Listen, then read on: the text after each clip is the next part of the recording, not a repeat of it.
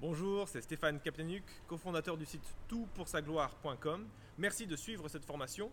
Il s'agit d'une rediffusion, donc certaines annonces ne sont pas d'actualité. Par contre, euh, dans le descriptif, il y a un cadeau pour vous. Euh, téléchargez-le euh, sans attendre, il sera toujours à jour pour aller plus loin avec les notes de l'orateur ou d'autres documents pour mieux suivre la formation. Je vous laisse sans plus attendre suivre la formation.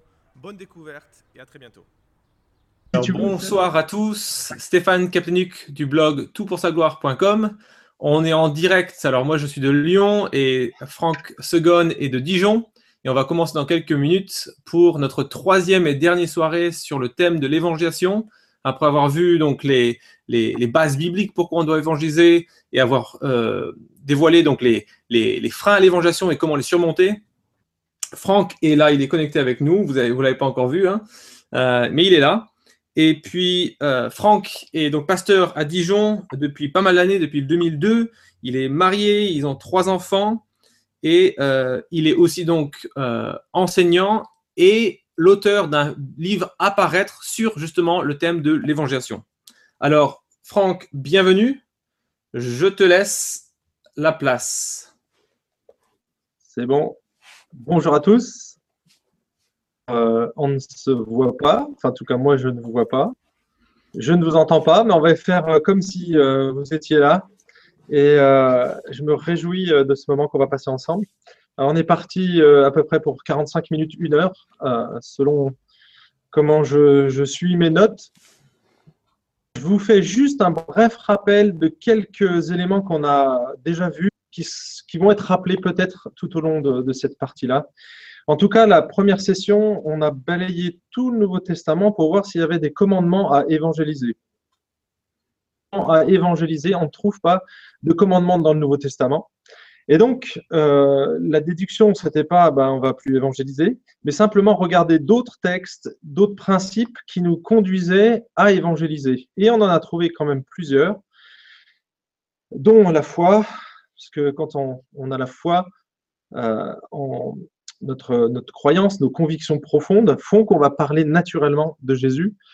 Euh, l'amour, quand on a compris combien Dieu nous aimait, on va le transmettre à d'autres. On le fait pour notre épouse, pour des choses que l'on aime. Et donc, à plus forte raison, si on aime Jésus, qu'on est passionné par Christ, on va parler de lui.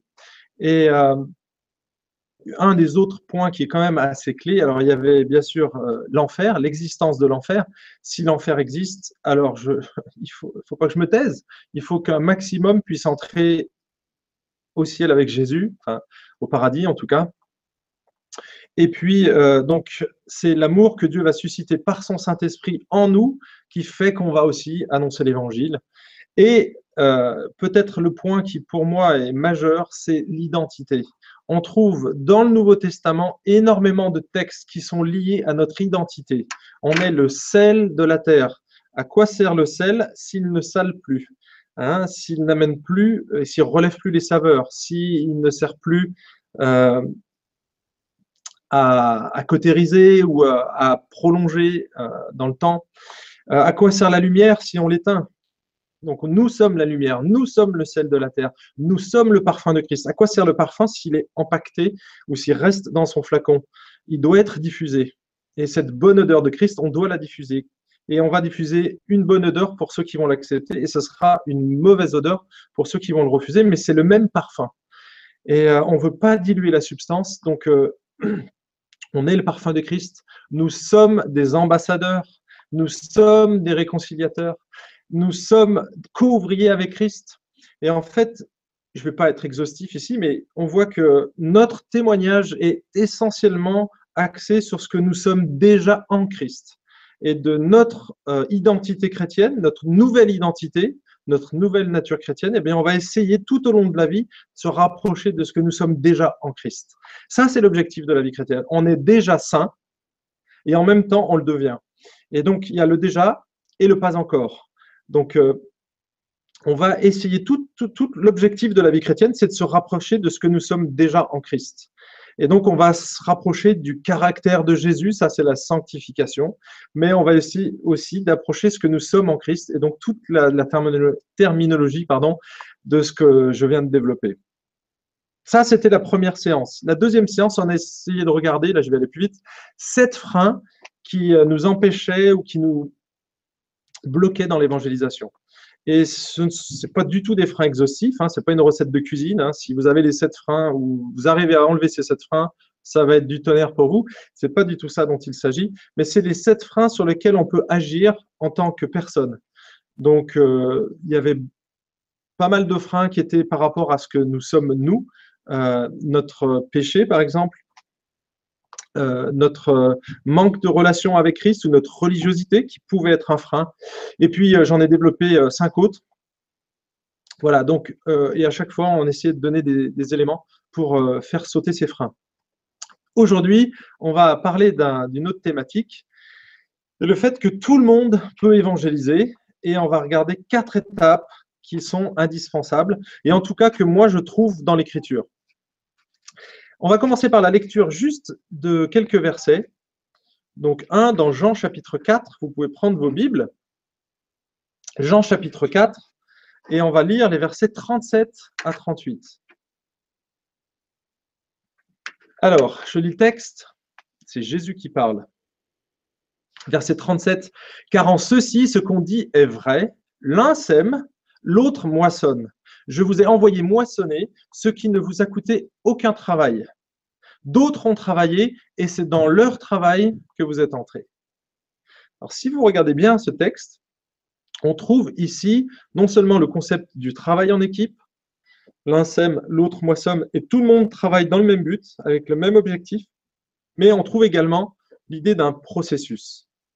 Alors, ce n'est pas isolé parce qu'on retrouve ce concept-là, cette idée qui est germée euh, ici dans Jean 4, on la retrouve dans la bouche de l'apôtre Paul. 1 Corinthiens chapitre 3, verset 6. Vous connaissez certainement ce texte mieux que moi. J'ai planté, Apollos a arrosé, mais c'est Dieu qui a fait croître. On retrouve une fois de plus l'idée d'un processus et d'un travail d'équipe. Et si on parcourt tout le Nouveau Testament, on va découvrir qu'il y a beaucoup de métaphores qui sont liées à l'évangélisation. Et dans ces métaphores, surtout, elles sont liées à l'agriculture. Donc, je ne vais pas ici être exhaustif. Vous aurez quasiment, j'ai fait une synthèse dans le document, dans les goodies que vous allez recevoir à la fin de, cette séance. J'ai fait une petite synthèse de tous ces passages bibliques, mais je vais vous en citer un ou deux pour que vous, puissiez vous rendre compte de, de, ce que ça donne. Par exemple, qu'est-ce que nous apprennent les métaphores sur euh, l'évangélisation? La première euh, se trouve dans Matthieu 13, verset 38. Je prends juste euh, la fin du verset. Et le champ, c'est le monde.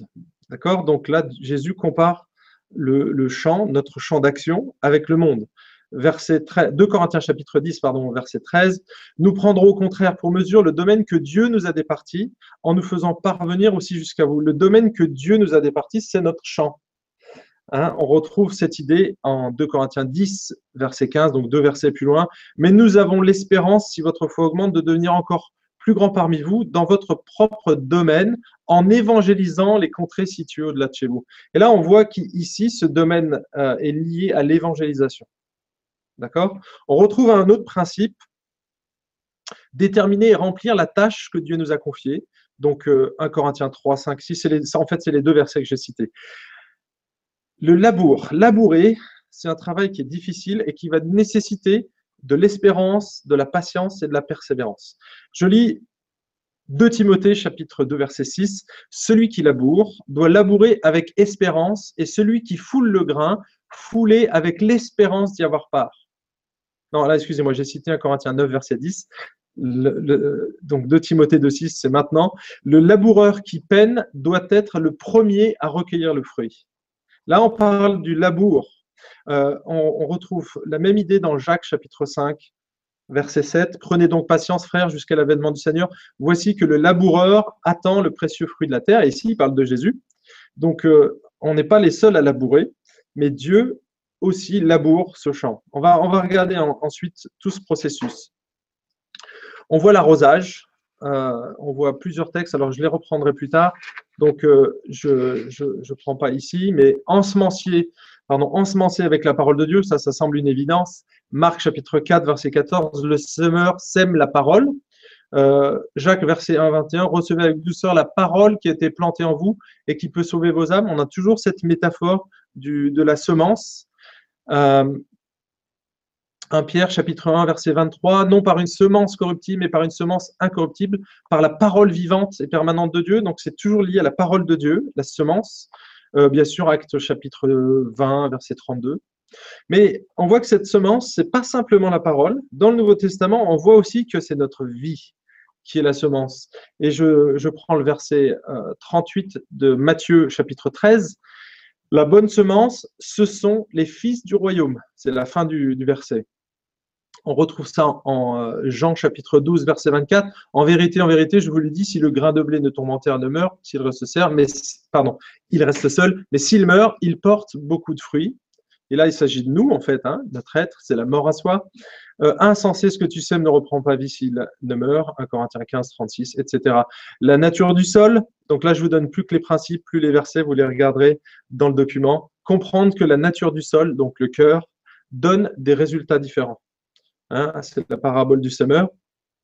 On voit qu'il euh, n'y a qu'un seul terrain où euh, il y a des fruits qui sont sur l'arbre. Et donc, euh, on trouve ce principe, respecter le processus naturel de croissance et laisser les résultats à Dieu. C'est ce texte où il y en a un qui sème, et puis Dieu, même si on ne voit rien se passer, va faire croître en silence. Et, et donc, c'est Dieu qui fait ce travail-là. moissonner lorsque le champ est prêt.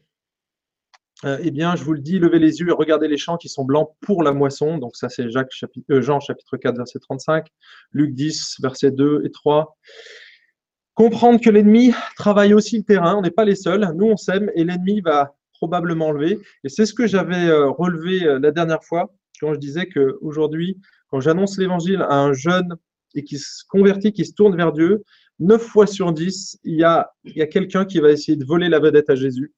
C'est-à-dire qu'il commence à, développer une relation d'amour avec Jésus et le diable va faire en sorte que cette relation d'amour, elle soit dérivée sur autre chose. Et la plupart du temps, il va utiliser un homme ou une femme. Si, on est un, homme, il va utiliser une femme, on va être séduit par quelqu'un d'autre.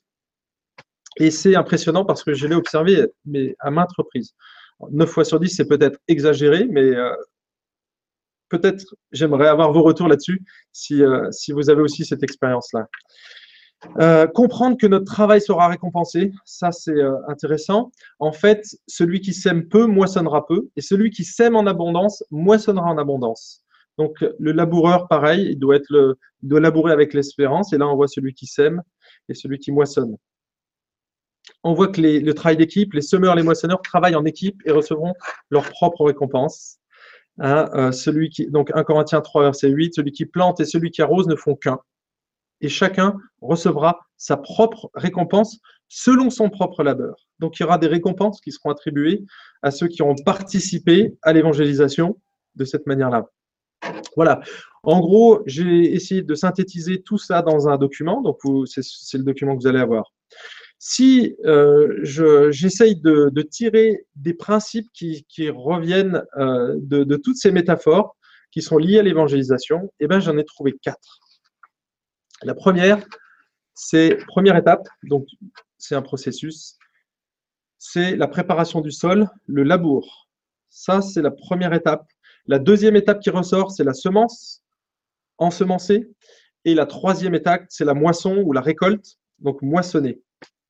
Et on va retrouver une quatrième étape, mais qui n'est pas vraiment euh, indiquée comme une étape, mais c'est un petit peu comme euh, euh, si on prend les armes spirituel que Dieu nous a donné pour gérer, euh, vous ne trouvez pas la prière dans les arbres directement, mais on voit que c'est un élément indispensable et euh, qu'il est forcément à tous les stades. Et bien, c'est la même chose ici. L'arrosage, ce sera la prière. On arrose par la prière et euh, c'est Dieu qui va faire croître. Mais on arrose à chaque étape finalement. Donc le, processus est respecté. On prépare le sol, on prie. On prépare le sol, on sème, on prie, et etc., etc. Alors vous allez probablement, là c'est euh, Stéphane qui va, qui va vous envoyer sur l'écran un, schéma que j'aimerais vous expliquer pour vous montrer le processus global et qu'on n'est pas les seuls à travailler. Dieu travaille en amont, il travaille pendant notre évangélisation, mais aussi après. Alors, Stéphane, tu confirmes, est-ce que tu as bien le document sur l'écran? Est-ce que je peux m'appuyer dessus? Vas-y, normalement c'est bon. Ok. Signalez juste à Stéphane si c'est pas bon. En tout cas, moi, je vais commencer à le commenter. Alors, voyez ce document. Il y a trois colonnes. Et, euh, donc, il, va se lire de bas en haut. Ok. La première colonne en rouge, rouge orangé, c'est le rôle de Dieu. On voit qu'il y a une révélation générale. Dieu s'est déjà révélé de plein de manières différentes, en fait. Il y a la révélation générale par la nature.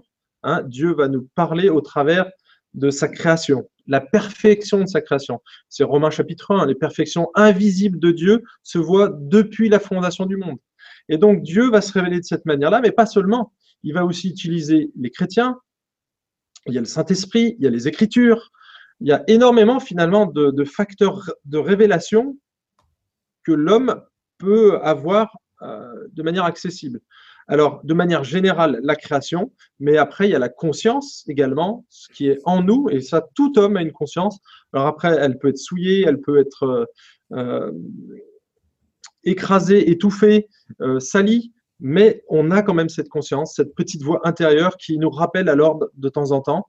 Et ça, tous les humains, qu'on soit chrétiens ou non, on a cette conscience. Et Dieu va appuyer aussi par le biais de la conscience pour nous éveiller ou pas à la foi. Voilà, il y a tous ces facteurs-là. Et bien sûr, il y a le Saint-Esprit qui fait son rôle au travers de chaque humain. Donc ça, c'est le rôle de Dieu. Et on voit qu'en fait, il se révèle d'une manière générale, mais quand on commence à travailler, nous les chrétiens, Dieu va intervenir tout au long du processus. Donc nous, on va commencer. Alors là, vous regardez le passage juste à côté, c'est notre rôle. Nous, on va labourer. Donc j'expliquerai plus tard ce que c'est que le labour. Ensuite, on va semer et pendant ce temps, Dieu continue à travailler. Et euh, il m'est arrivé, euh, par exemple, euh, de suivre quelqu'un et puis de voir que en une nuit, la personne a radicalement changé d'avis. Je me souviens la première fois que j'ai annoncé l'évangile, je ne sais pas si je l'ai raconté ici dans le webinaire. En tout cas, j'annonce l'évangile à une, fille au restaurant universitaire. Ensuite, on se revoit le soir, on était plusieurs, on discute. Et je lui dis, mais qu'est-ce qui t'empêche d'accepter euh, Jésus aujourd'hui? Elle me regarde, elle me dit, non, non, tu sais, moi, il me faut du temps et tout. Donne-moi ton livre, je vais l'étudier. Le lendemain, on repasse avec un, collègue. Et, ce coup-là, je ne te dis rien. C'est lui qui lui parle. Et euh, il, lui, euh, il lui dit, écoute, il lui dit exactement ce que je lui ai dit en fait. C'est bon, merci. il lui dit exactement ce que j'ai dit.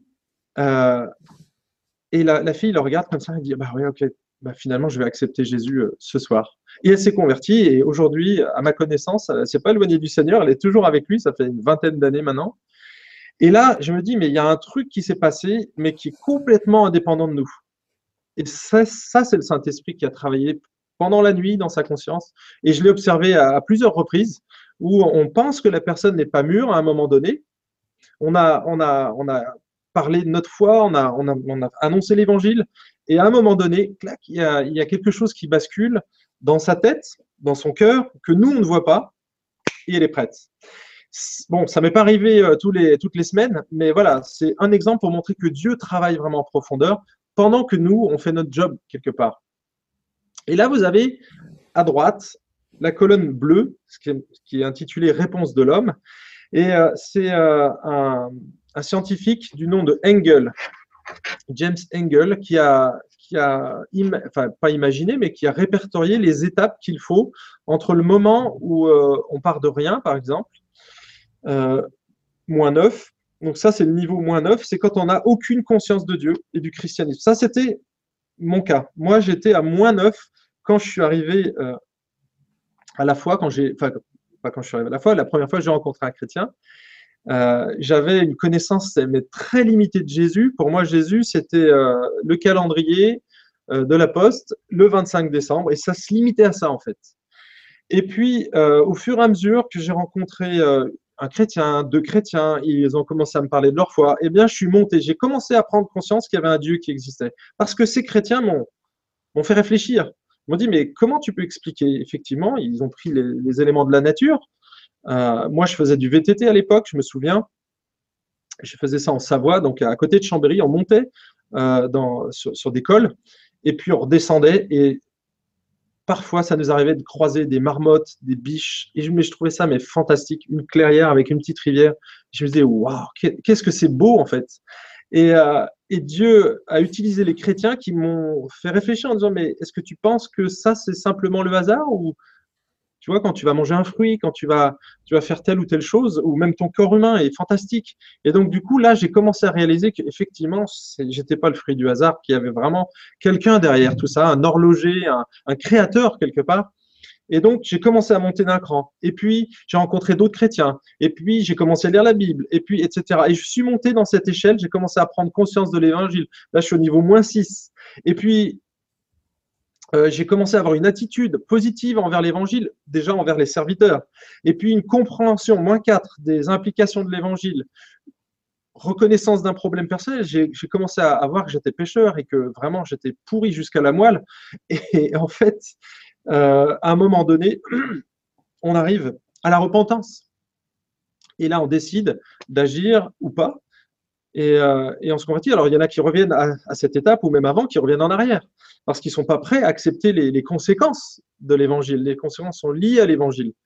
Et donc, euh, ils ne veulent pas faire cette démarche de repentance, de mort à soi, et ils reviennent en arrière. Il y en a qui font semblant.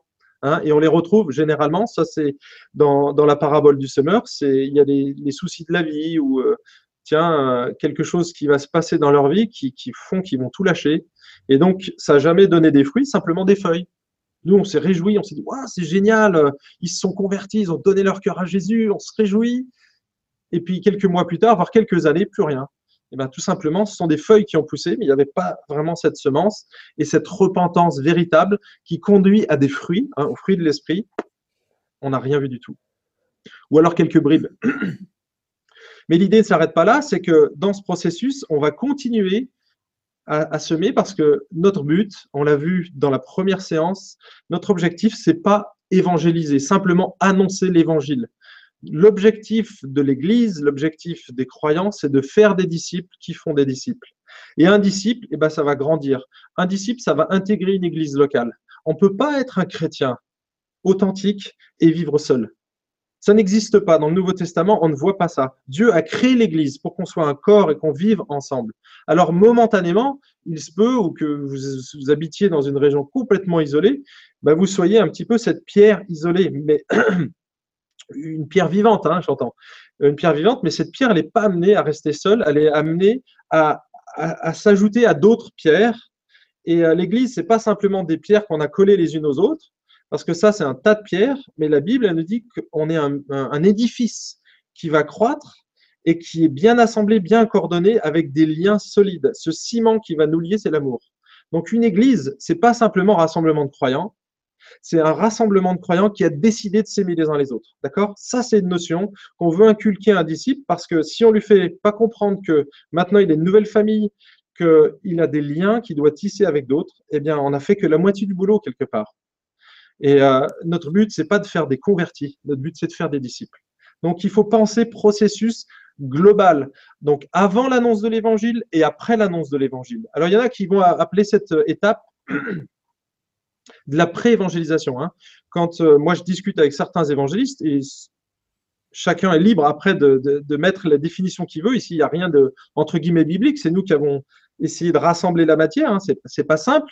Donc euh, certains appellent ça la pré-évangélisation. Donc c'est tout ce qu'on doit faire comme travail préparatoire avant la prédication de l'évangile. Euh, moi, j'appelle ça une étape du processus. Pour moi, c'est la période de labour. Je vais préparer le terrain, donc préparer le cœur, avant de semer. Et ensuite, euh, donc, semer et puis récolter, si Dieu le veut, et si la personne est prête, et euh, comment et suivre les étapes. On se focalise souvent, j'ai observé chez les chrétiens, pour eux, l'évangélisation, c'est l'étape moins 2 à 0. Et en fait, euh, pour nous, c'est on va distribuer des tracts, on va annoncer l'évangile dans la rue, on va faire venir un prédicateur, et on va, en fait, on va appeler des moissonneurs. Et euh, c'est un petit peu limiter l'évangélisation, à mon sens. Ou alors, il faut ajouter ces étapes préliminaires. Et, pourquoi je dis ça? Bah, C'est parce que je vais vous le développer juste après, dans le point qui suit. Alors, Maintenant, on va parler, on a vu le processus global, j'espère que c'était assez clair. On va regarder maintenant les étapes du processus et euh, je vais détailler un petit peu plus. Alors, je ne vais pas avoir le temps de rentrer trop dans les détails, donc vous m'en excuserez. Euh, je pourrais le faire dans, je vais probablement répondre à des questions qui seront déjà écrites euh, dans, vos questions parce que je ne vais pas tout dire maintenant. Première étape du processus, le labour. Donc ça, c'est vraiment indispensable. Savez, j'ai un ami à Montbéliard qui est un agriculteur bio et euh, qui est chouette. Il s'appelle euh, Pierre Gros-Renault. Alors, je crois qu'il est à la retraite aujourd'hui, mais il est toujours dans les champs. Et j'ai discuté un jour avec lui et euh, j'ai retenu une leçon importante. Je lui ai posé la question, je lui ai dit, écoute, Pierre, est-ce que il t'arrive de jeter de la semence comme ça dans les champs, simplement en attendant que ça pousse? Et Il m'a dit, bah, écoute, euh, non seulement je ne le fais pas, mais je ne connais pas un seul agriculteur qui fait ça dans son champ. Il me dit ce serait vraiment du gaspillage. Oui, tu vas avoir de temps en temps une pousse qui va, qui va marcher parce qu'il y aura une fissure dans la terre, la graine va tomber, ou alors un creux, enfin bref, une circonstance qui fait qu'il y aura quand même des graines qui vont pousser. Il y en aura quelques-unes. Mais ça va être très maigre. Il me dit, je ne vais pas appeler un moissonneur pour aller moissonner un champ euh, dans lequel j'ai jeté quelques graines, parce qu'il n'y aura rien à récolter en fait. Et donc, il, m'a dit, mais il faut travailler la terre. Il faut travailler la terre. Et c'est l'étape la plus dure, la plus longue, mais l'étape indispensable. Semer dans une terre qui n'a pas été travaillée est quasiment inutile. Ou alors, il faut vraiment tomber sur euh, une terre qui est précieuse, très fertile. Enfin, il faut des circonstances qui, soient. Alors, ça arrive, hein. je ne veux pas dire que ça n'arrive pas. Vous connaissez tous sûrement des gens qui se sont convertis de manière impressionnante. Ils ont lu un évangile où il y a eu un tract, ils ont lu le tract, ils se sont mis à genoux et ils se sont convertis. Mais ça reste l'exception. Et on ne veut pas euh, se focaliser sur l'exception, mais quelque part sur les généralités. Et euh, on va voir, on l'a déjà vu, que la plupart, la plupart des gens euh, qui se sont convertis l'ont fait au travers du relationnel. Hein, j'avais relevé une statistique, c'est David Brand dans son livre euh, je ne sais plus de quel côté je l'ai mis, ici, Une Église pour aujourd'hui, excellent livre, je vous encourage à, le lire parce que David a une analyse très fine. David est, anglais d'origine, et justement, je trouve que c'est une force quand on analyse la culture française. Mais ça fait plus de 40 ans, je crois qu'il est en France, mais peut-être davantage, je ne veux pas le vieillir. Donc David a fait un super boulot dans ce livre et dans les deux autres qu'il a écrits juste après. Mais bon, si vous devez en lire un, moi je pense que dans celui-là, il a mis la quintessence. Et euh, après, bon, les statistiques sont, datent un petit peu moins du coup euh, sur les, livres qu'il a écrits après. Mais c'est un excellent livre qui vous fait comprendre la culture. Et dans ce livre, il montre que entre 60 et 80 des, euh, des gens qui se tournent vers Dieu le font au travers du relationnel. Et donc, c'est tout, tout ce travail-là, le relationnel. Toute cette étape-là, moi j'appelle ça du labour. C'est la première étape c'est développer des relations. Développer des relations, travailler la terre, travailler le cœur pour donner soif quelque part. On est le sel. On va éclairer les gens. On va leur donner goût, des saveurs qu'ils vont pouvoir apprécier. Ils vont voir le fruit de l'esprit en nous. Et ça, ça s'appelle, pour moi, j'appelle ça du labour. C'est enlever aussi les grosses pierres. Enlever les pierres, les éléments qui vont bloquer, gêner la compréhension de l'évangile. Euh, c'est Ravi Zacharias qui dit je le cite, euh, tailler les buissons du doute pour que l'humaniste, le bouddhiste, le musulman voient la face de Christ. Alors attention, il ne s'agit pas d'être les bulldozers en pointant chaque péché des gens qui sont en face de nous ou en, en pointant toutes leurs incohérences. Là, les gens vont partir en courant. C'est le travail du Saint-Esprit, la conviction de péché. Ce n'est pas la nôtre. D'accord? Nous, notre rôle, c'est de présenter Christ, mais pas une religion. Souvent, les gens, et ce qui était mon cas, moi, je rejetais pas Jésus, je rejetais pas la foi, je rejetais le christianisme en général. Je rejetais plutôt le catholicisme, parce qu'en France, c'est ce qu'on a de, plus fréquent. Quand on dit euh, église ou chrétien, on pense catholique. Et donc, je rejetais le christianisme catholique ou le catholicisme français, mais pas Jésus, je le connaissais pas. Et donc, l'idée, c'est pas de, de venir avec un bulldozer en disant, mais t'es pécheur, tu vas périr en enfer ça, à un moment donné, peut-être qu'on devra le dire, mais en tout cas, pas au début. Et euh, il va falloir travailler, travailler le cœur pour arriver à cette compréhension de l'évangile et qui voient simplement Christ. Simplement qu'ils voient Jésus. Et quand ils voient Jésus, tout le reste, tous les éléments qui ne vont pas, vous inquiétez pas, c'est le Saint-Esprit qui va faire ce travail avec l'écriture et qui va convaincre de péché, de justice, de jugement, qui va travailler le cœur et qui va transformer la personne. En tout cas, à ce stade, on peut euh, voir que euh, chaque personne est, unique. Euh, on ne va pas annoncer l'évangile. Attendez, j'ai dû sauter une page là. Je ne me retrouve plus dans mes notes. Hein. Ok.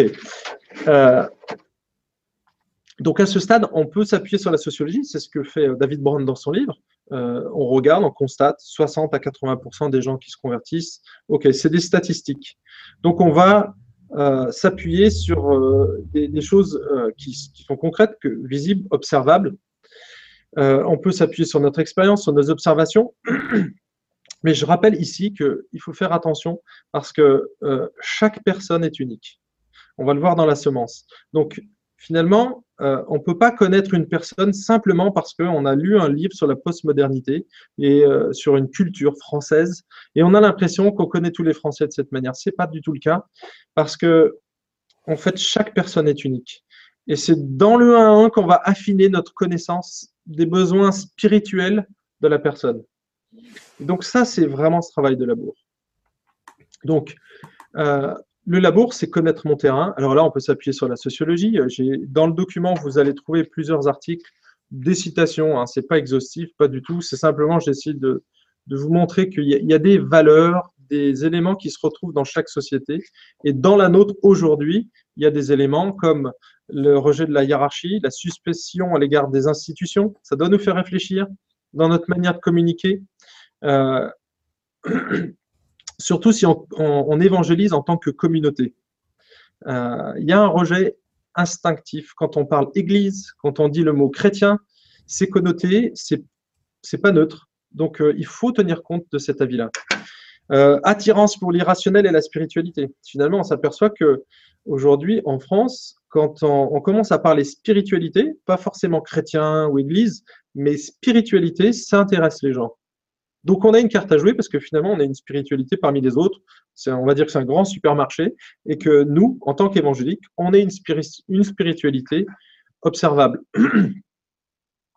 Euh, accentuation du choix personnel, abandon euh, de l'idée du prêt-à-porter au profit du sur-mesure. Hein, si vous prenez, je ne sais pas, euh, votre téléphone portable, vous allez vous apercevoir qu'il y a euh, différents forfaits, différents téléphones, et que si vous prenez dans la même pièce cinq personnes, il n'y en a pas un qui a le même téléphone ou qui a le même forfait ou qui a les mêmes options sur chaque forfait. Donc c'est vraiment du sur-mesure aujourd'hui. Et euh, il me semble que c'est intéressant parce que dans la foi, on voit que nous sommes uniques et donc que Dieu va utiliser cette unicité et donc les méthodes toutes faites d'évangélisation en quatre points ça s'adapte mal. Et on va le voir dans la semence que Jésus même ne faisait pas comme ça. Euh, recherche d'authenticité, ça je crois que c'est vraiment euh, une quête des gens aujourd'hui, surtout en France. On est leurré, on est trompé, on est euh, déçu par les gens qui nous dirigent. Et donc, du coup, les, gens cherchent des gens authentiques qui sont vrais, qui font pas semblant. Et le chrétien a vraiment une carte à jouer ici, la recherche de l'authenticité. En fait, c'est être chrétien, tout simplement vivre notre foi de manière transparente et authentique, joyeuse, parce que le fruit de l'esprit, c'est l'amour. Donc, on doit aimer les gens concrètement, les servir, mais aussi avoir une vie joyeuse, parce que c'est le fruit de l'esprit. Et je ne peux pas produire cette joie, c'est de ma relation avec Christ ma satisfaction, ma joie, tout ça vient de Jésus. Et c'est ce qui est attirant en fait. Je connais personne qui a refusé le AJPPBFDM de, de Galate 5.22. Si vous proposez à quelqu'un, OK, si demain, euh, dans ta vie, tu développes l'amour, la joie, la paix, la patience, la bonté, la bienveillance, la douceur, la fidélité, la maîtrise de toi. Est-ce que tu, tu voudrais ça? Mais tout le monde veut ça eh bien, c'est pas vous qui le produisez, c'est le Saint-Esprit. Et donc, c'est formidable parce que nous, en tant que chrétiens, on doit incarner ces valeurs-là et c'est de l'authenticité. Intérêt grandissant pour les loisirs. Et là, avec la réduction du temps de travail, on voit qu'il y a vraiment tout euh, un champ qui s'est développé. Hein. ça, les, les, loisirs se sont développés, c'est toujours d'ailleurs en croissance. Et donc, les gens vont passer beaucoup de temps dans les loisirs. Peut-être que vous en faites partie. Alors, au lieu de dire, de se lamenter et de dire, OK, euh, voilà, on baigne dans une culture euh, du loisir et donc il n'y a plus d'intérêt pour l'évangile, moi je me dis, finalement, au lieu de, quand il y a une grosse vague qui arrive, au lieu de l'affronter, cette grosse vague, on va plutôt surfer dessus. Et donc, c'est une opportunité pour nous en tant que croyants de vivre des passions, le sport, la danse, je ne sais pas, la, cuisine, euh, vous pouvez imaginer mais toutes sortes de choses que vous aimez peut-être déjà faire, mais aller avec d'autres personnes, euh, ça peut être aussi un engagement social. Hein. mais moi, j'appelle ça loisir ou hobby, mais on peut faire des loisirs, des hobbies avec une intention aussi, c'est d'aimer les gens qui sont là, d'apprendre à les connaître, développer une amitié, et donc finalement commencer à labourer. On va créer des ponts relationnels avec ces gens. J'avance, euh, pluralité des pensées, tolérance extrême, etc. Il y a plusieurs euh, facteurs qu'on retrouve chez l'individu euh, en France et dans notre société. Je vous rappelle simplement ce que j'avais dit la dernière fois sur les facteurs sociologiques de conversion en France. C'est important de connaître notre terrain et on est dans cette phase-là. Et la dernière fois, donc c'est dans le livre, donc 60 à 80% des gens se convertissent par le relationnel. Mais on a vu aussi dans le même livre, la même étude, d'ailleurs une petite coquille dans le document que je vous ai donné, parce que j'ai inséré euh, une autre citation, et on a l'impression que la, phrase qui, suit, elle est liée à la citation et pas au, livre. Je m'en excuse, vous corrigerez par vous-même. Euh, en fait, dans le, dans le livre, ici, il dit qu'il faut 5,9 fois, annoncer 5,9 fois l'évangile avant qu'une personne vienne à la foi. Alors, la virgule 9 m'a fait sourire, probablement vous aussi. Il faut annoncer six fois l'évangile. Joanne Lucas, Mission Impossible, c'est un des livres que j'ai dû mettre ici. Non, bon, il est là. Il est là. Voilà, c'est celui qui est ici. Merci euh, Sébastien Artero. Mon stagiaire est là. et bonjour à la famille Artero et à Villeurbanne en passant. Euh, donc, et bien sûr à Dijon et aux Parisiens qui me regardent, je les ai vus aussi. Ça, c'est un petit coup de pub.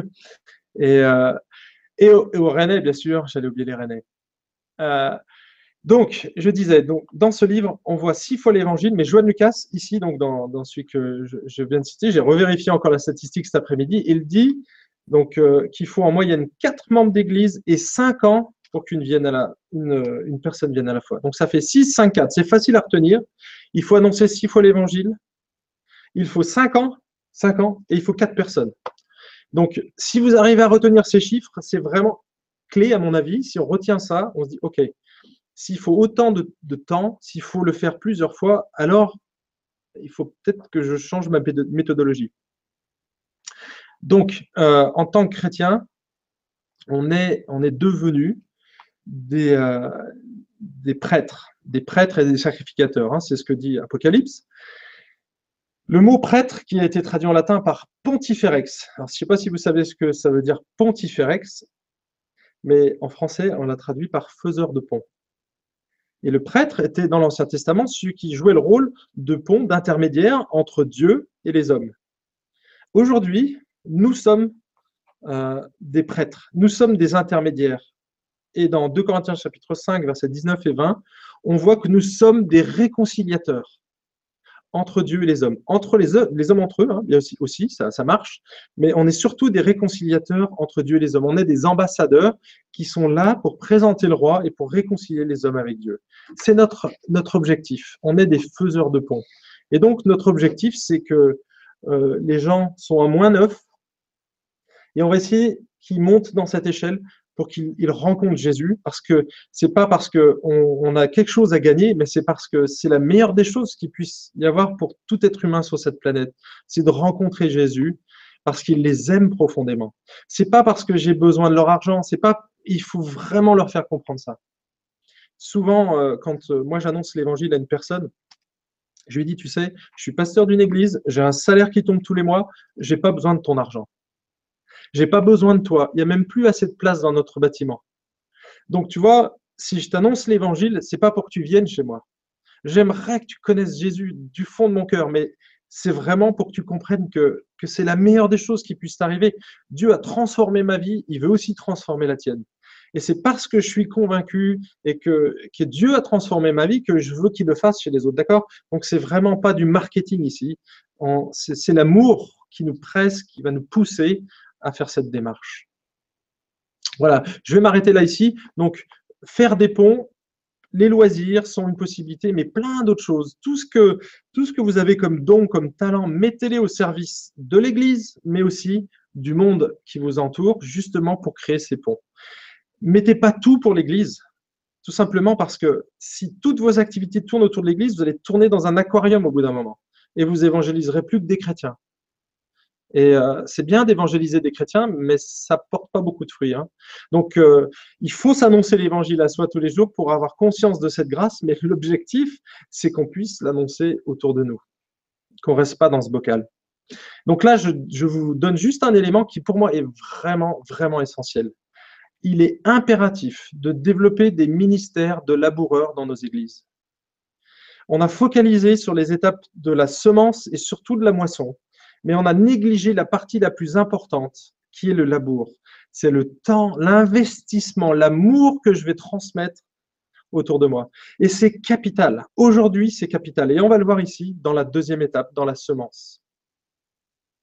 Deuxième étape, semer. Donc là, avant de semer, il bah, faut connaître notre job. C'est quoi le, travail, le, travail, pardon, le travail de la semence? Eh bien, on a vu qu'on sème par l'ensemble de notre vie, pas simplement par nos paroles, mais par l'ensemble de nos vies, par nos actes, par nos attitudes et par nos réactions. Notre vie, finalement, est une semence pour Dieu et il va, il va utiliser tout ce qui nous arrive, même les épreuves, pour non seulement notre sanctification, mais aussi pour toucher les autres. Mon épouse a dû aller à l'hôpital euh, il y a quelque temps et euh, on n'a pas compris, euh, aux urgences en plein milieu de la nuit, et puis, euh, ben, elle a eu des opportunités ensuite. Donc, elle était à l'hôpital, hein, comme l'apôtre Paul quand il était en prison. De toute façon, il est en prison. Ok, Dieu, tu es souverain. Et eh ben, utilise-moi là où je suis. Et puis, elle a pu témoigner de sa foi au travers des, auxiliaires qui étaient là, des infirmiers, des médecins, des chirurgiens qui sont passés, qui l'ont vu. Et finalement, Dieu a utilisé cette circonstance, cette épreuve difficile, mais il l'a utilisée pour qu'elle puisse être aussi élargir son champ et donc, elle a eu l'opportunité ici de, semer, de labourer, de manifester l'amour et la grâce, de donner des petits pots de confiture, des petits chocolats, je ne sais plus, des fleurs. bref, vous voyez, Dieu va utiliser ces circonstances-là, le labour. Donc, dans les églises, oh, le labour, la semence, excusez-moi. Là, on sème. Euh, c'est une manière de semer, donc par nos paroles, par nos actes, alors, des fois, c'est un peu mélangé, le labour et la semence. Hein. Nous, on a, séparé les, étapes parce qu'on voit bien qu'on ne fait pas tout d'un coup quand on est un agriculteur, mais parfois, on, va labourer et semer en même temps. Hein, c'est n'est pas aussi net et aussi carré, euh, défini euh, d'une manière euh, légaliste, entre guillemets. Mais en tout cas, en France, notre semence, je dirais, comme on est dans une ambiance qui est quand même assez suspicieuse, méfiante à l'égard de tout ce qui est religieux, église, chrétien, hein, tous ces mots-là, euh, évangélisation, le mot qui tue, euh, surtout d'éviter de le prononcer. Hein. Si je vous disais islamisation, ça vous choquerait. Euh, j'ai surpris déjà une conversation comme ça d'un musulman euh, ça m'a attiré l'oreille et euh, ça m'a vraiment choqué. Donc imaginez qu'un non-croyant, quand il entend le mot évangélisation, il a la même réaction que vous quand vous entendez le mot islamisation. Ce, genre de mots. Et je dirais qu'en France, nos actes doivent, aujourd'hui, nos actes doivent précéder nos paroles. Il y a toujours des exceptions, hein, quand je suis dans le train quand, euh, ou dans l'avion ou dans une circonstance où je ne connais pas la personne, eh bien, je vais parler de l'évangile, je vais donner mon témoignage, je vais y aller plein pot. D'accord? Mais ça reste une circonstance particulière. La plupart du temps, les gens qui sont autour de moi, à moins que vous soyez un voyageur, si vous êtes un voyageur, ça c'est différent. Mais si vous êtes, euh, vous habitez à un endroit, vous avez des voisins, vous avez des collègues de travail, vous allez développer des relations ici, et c'est ce champ-là. Ça, c'est votre champ. Quelqu'un qui voyage, son champ est beaucoup plus vaste, mais lui, du coup, euh, le labour et la semence vont peut-être se confondre, et ça va être surtout de la semence. En tout cas, j'ai beaucoup aimé cette citation de, Jonathan Hanley. Donc, c'est une église rayonnante. Il dit la chose suivante, les paroles ne sont pas le meilleur moyen de faire comprendre à nos contemporains que notre relation avec Christ nous inspire des certitudes et de la confiance. Par contre, s'ils nous voient suivre le guide, cheminer, tomber et repartir, engagés dans des domaines difficiles et attentifs à l'égard de besoins profonds, notre message gagnera en crédibilité. En fait, il est en train de dire ici, si une parole n'est pas suivie par des actes tangibles, concrets, eh bien, c'est souvent une parole en l'air. Et c'est ce qu'on observe autour de nous au travers des responsables. Ils disent et ne font pas. C'est exactement ce que Jésus a critiqué chez les pharisiens. Ils connaissaient beaucoup de choses. Ils parlaient beaucoup. Mais la vie euh, ne suivait pas. Alors attention, hein, je répète ici, il ne s'agit pas d'être parfait, mais d'être vrai, d'être authentique. D'accord? Hein, Et on va essayer, par notre vie imparfaite, de manifester l'amour de Christ, de manifester sa compassion, de manifester sa grâce, le pardon, la générosité, l'humilité, la paix. Vous voyez, c'est ce fruit de l'esprit, on va essayer de manifester de manière imparfaite, mais de manière irréprochable. C'est-à-dire que si on, blesse quelqu'un, qu'on on dit une parole qui dépasse ce qu'on a pensé, on va lui demander pardon. Et je vous donne un exemple ici. Euh, quand je travaillais dans l'industrie, j'étais dans, un bureau, j'avais une secrétaire. Ce n'était pas ma secrétaire, mais c'est la, secrétaire de, tous les ingénieurs qui étaient là, du service. Et à un moment donné, j'ai eu une parole malencontreuse. Et, euh, euh, et, j'ai senti qu'il y avait un froid dans la relation. Et donc, je suis allé la voir et je lui ai dit, écoute, je te, demande vraiment pardon parce que je n'aurais pas dû dire ça, etc. Et elle m'a regardé avec des gros yeux comme ça. Elle m'a dit, mais qu'est-ce que c'est que cet extraterrestre? Jamais on est venu me demander pardon pour une si petite broutille, en fait. Pour elle, elle avait, elle était même passée au-delà, mais elle a vu ce témoignage, elle a dit, waouh, il y a quelque chose de différent chez cet homme. Et donc, du coup, ça m'a donné une opportunité aussi de témoigner. Et vous voyez, c'est par mon imperfection que j'ai pu manifester l'évangile. Pas parce que c'est pas mon péché qui a été mis en avant, mais le pardon, la demande de pardon et, euh, l'attitude d'humilité qui était derrière. Et ça l'a vraiment touché. C'est pas converti pour autant, mais euh, c'est parce que je suis parti aussi quelques temps après. Mais euh, vous voyez, ici, c'est un des aspects importants, manifester par notre vie l'évangile quelque part nos paroles, elles trouveront toujours un écho beaucoup plus favorable lorsqu'on aura pris le temps de démontrer l'évangile par des actions concrètes. Je vous prends un exemple. Je travaille dans un café où je suis bénévole. Je suis président d'une association. On a créé un café dans le centre-ville de Dijon. Et il m'est arrivé à plusieurs reprises de, devoir euh, euh, me présenter à une personne donc un client arrive, je suis derrière le comptoir, je l'accueille avec le sourire et tout. Et puis au bout de quelques minutes, elle sait qu'on est tous bénévoles dans le café. Et puis elle me regarde comme ça et elle me dit Ah, ok, c'est super. Alors vous faites quoi comme métier dans la vie? Si, si j'ai cette question, je suis très embarrassé. Alors aujourd'hui, j'essaie de détourner un peu, de dire Ah, ben dans notre association, il y a des infirmiers, il y a des instituteurs, il y a toutes sortes de personnes qui travaillent. Parce que je me suis aperçu d'une chose c'est que si je lui, je lui dis d'emblée Ah, ben moi je suis pasteur. Oh, elle me regarde comme ça, et elle me dit Oulala, c'est louche. boit son café, elle pose son café, elle paye, elle s'en va et je ne la revois plus. Par contre, si une personne est venue, qu'on a pris le temps de développer cette relation, et là je peux vous citer des dizaines de cas où on a pris le temps de poser les bases de la relation. Le jour où euh, elle apprend que je suis pasteur, parce que je ne m'en cache pas, hein, mais je ne veux pas l'annoncer dès le départ, je ne veux pas m'identifier. Un peu comme Jésus l'a fait avec les disciples d'Emmaüs. Il les a laissés parler. Hein, il, a, observé ce qu'il y avait dans leur cœur, il savait déjà, mais il les a laissés parler. Et j'aimerais, enfin, je fais, cette démarche-là finalement. Je, chemine avec eux, je marche à leur côté en les laissant s'exprimer. Et à un moment donné, je vais m'identifier, comme Jésus l'a fait. Et, euh, j'ai constaté, mais c'est 9 fois sur 10, quand j'ai fait ces étapes-là, le jour où je dis j'annonce, je suis pasteur, les gens me regardent et me disent Waouh, mais c'est génial, mais qu'est-ce que tu fais de tes journées? Et c'est quoi le boulot d'un pasteur? Et là, j'ai un tapis rouge pour prêcher l'évangile. Euh, et, quand il y a des circonstances difficiles qui arrivent dans leur vie, parce que quand on, côtoie les gens régulièrement comme ça, il y en a, je les vois tous les jours, au bout de 4, 5, 6 ans, là, ça fait 7 ans qu'on a monté ce café, là, j'ai vraiment, j'ai tissé des relations qui font que quand je prêche l'évangile, ça a de l'impact. Et surtout, les gens sont vraiment intéressés parce qu'ils viennent avec leurs problèmes et ils savent qu'il y a une écoute qui est là. Et donc, j'ai crédibilisé mon message par mes actes, tout simplement. Je les ai aimés, je les ai écoutés pendant de longues semaines. Et j'ai fait ce travail de fond, en fait. J'ai labouré. Et là, mon terrain est prêt pour être semé, tout simplement. Alors, donc là, je dis, c'est connaître son travail, la semence, enfin, ensemencer. Mais c'est aussi adapter notre semence. Si vous observez Jésus, et là, c'est un livre que j'ai trouvé excellent, mais qui m'a, qui a bouleversé mon paradigme de l'évangélisation. C'est un des livres ici, voilà. Je vous le, mets ici en gros. Achetez ce livre. Excellent livre. Je ne sais pas s'il est encore publié parce qu'il commence à dater un peu. mais il n'est pas si vieux que ça. Je crois que c'est 2000. 2000. 2000. Donc, vous voyez, il a quand même 16 ans. Ce livre a bouleversé ma vision de l'évangélisation. Ça s'appelle Les rencontres de Jésus. Et il va apprendre chaque fois que Jésus a annoncé l'évangile. Alors nous, on a la méthode, euh, les quatre lois spirituelles, et on annonce ça. Si on a compris les quatre lois spirituelles, c'est super, on a compris tout l'évangile. Et lui, il n'a pas du tout cette approche, c'est qu'il dit, mais on va observer toutes les rencontres que Jésus fait euh, dans le Nouveau Testament, et on va voir si on retrouve ces quatre lois spirituelles.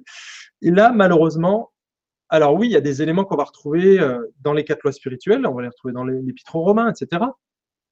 Mais ça a attiré mon attention sur la chose suivante, c'est que là, chaque fois que Jésus rencontre une personne, c'est une rencontre. D'accord? Euh, donc c'est unique. C'est une personne. C'est du 1 à 1. Et on a dit que c'est à environ 80% de notre évangélisation qui se situe ici, dans le 1 à 1.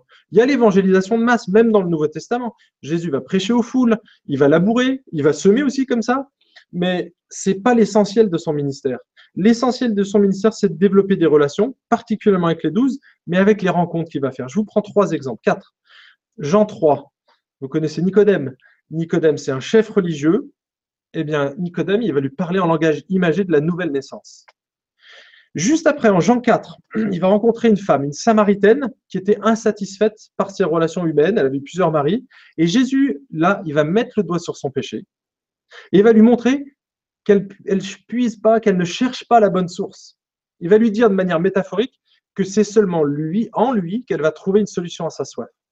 Et donc, Jésus va se présenter comme l'eau vive, l'eau qui désaltère définitivement. Il ne va pas lui parler de l'esprit comme il a fait avec Nicodème.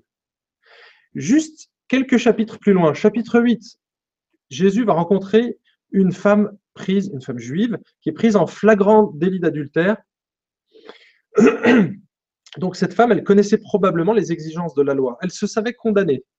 Elle aurait dû être lapidée. Et Jésus va pas du tout utiliser ni lui parler de l'esprit, ni faire comme avec la Samaritaine, en pointant son péché et euh, en lui montrant que c'est lui la source. Rien de tout ça.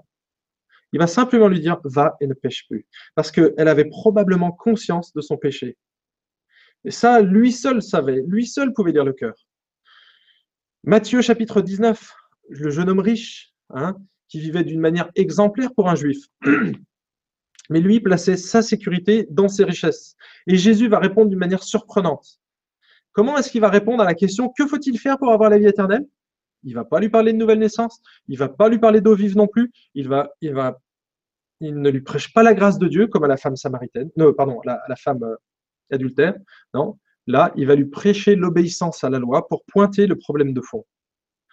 Et comme ce dernier ne se sentait pas concerné, pardon, eh bien Jésus va lui demander alors de vendre tous ses biens et de le donner aux pauvres. Je trouve ça quand même surprenant. On prend quatre rencontres et à aucun moment Jésus a la même méthodologie. Jésus va s'adapter à chaque fois à son auditoire. Il va essayer, et il connaît parfaitement le cœur de l'homme ou de la femme, et donc, sachant tout ce qu'il connaît, il va donner les éléments qui sont essentiels. Il doit connaître. Et donc, c'est là, il doit connaître le cœur et il doit connaître la semence. Et comme il connaît parfaitement le message, il va donner ce que les gens ont besoin d'entendre. Euh, je trouve que l'apôtre Paul a fait exactement la même démarche. 1 Corinthiens chapitre 9, vous pourrez regarder. Il s'est fait serviteur de tous, il s'est fait tout à tous pour en gagner le plus grand nombre. Il s'adapte en permanence, il adapte sa semence. Allez, j'accélère parce que sinon, on va rester une éternité là-dessus. La récolte, c'est l'étape la plus rapide, enfin la plus rapide, en tout cas, euh, l'étape qui, qui, va être décisive. Et donc là, il va falloir négocier avec sagesse. Il ne faut pas le faire trop tôt, il ne faut pas le faire trop tard. Mais comme on est dans une société où les gens ont de plus en plus de choix, ils vont être de plus en plus indécis. Et donc, le facteur confiance est un élément essentiel. Si vous n'avez pas bâti de relation avec euh, la personne, s'il n'y a pas tout ce que vous avez préparé avant, le moment de la semence, euh, le, moment de la moisson, eh bien, ça va faire un flop. Parce que c'est justement là où elle a besoin d'avoir cet élément de confiance. Il y a tellement de choses autour de nous. On peut choisir tout et n'importe quoi. Pourquoi vous? Ben, Tout simplement parce que je te fais confiance. J'ai vu ta vie. Je, vois que c'est pas du faux, que c'est du vrai. Et, je veux vivre la même chose. Et donc, cette étape, elle est vraiment indispensable. Il faut en quelque sorte faire nos preuves pour que les gens puissent nous donner leur crédit. Et nous, on est des accompagnants. Hein nous, on ne peut pas forcer l'adhésion. Il ne faut surtout pas essayer de piéger les gens ou leur faire croire que s'ils viennent dans notre église, tout euh, va changer dans leur vie. C'est pas vrai. Oui, il va, y avoir des choses qui vont changer dans leur vie, mais ce ne sera pas forcément comme la personne l'aura souhaité ou imaginé. Pas leur faire croire que Dieu va répondre comme un béni oui oui ou un distributeur automatique à toutes leurs prières. C'est pas ça. C'est apprendre à connaître une personne qui transforme le cœur et qui va transformer nos regards sur les circonstances. Et donc, c'est annoncer l'évangile quelque part, mais les accompagner dans cette prise de décision et puis les accompagner jusqu'à leur service dans l'Église.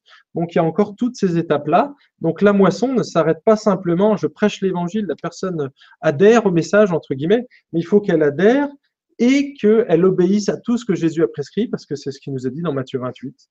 Pas simplement évangéliser, mais apprendre à obéir, enseigner à obéir.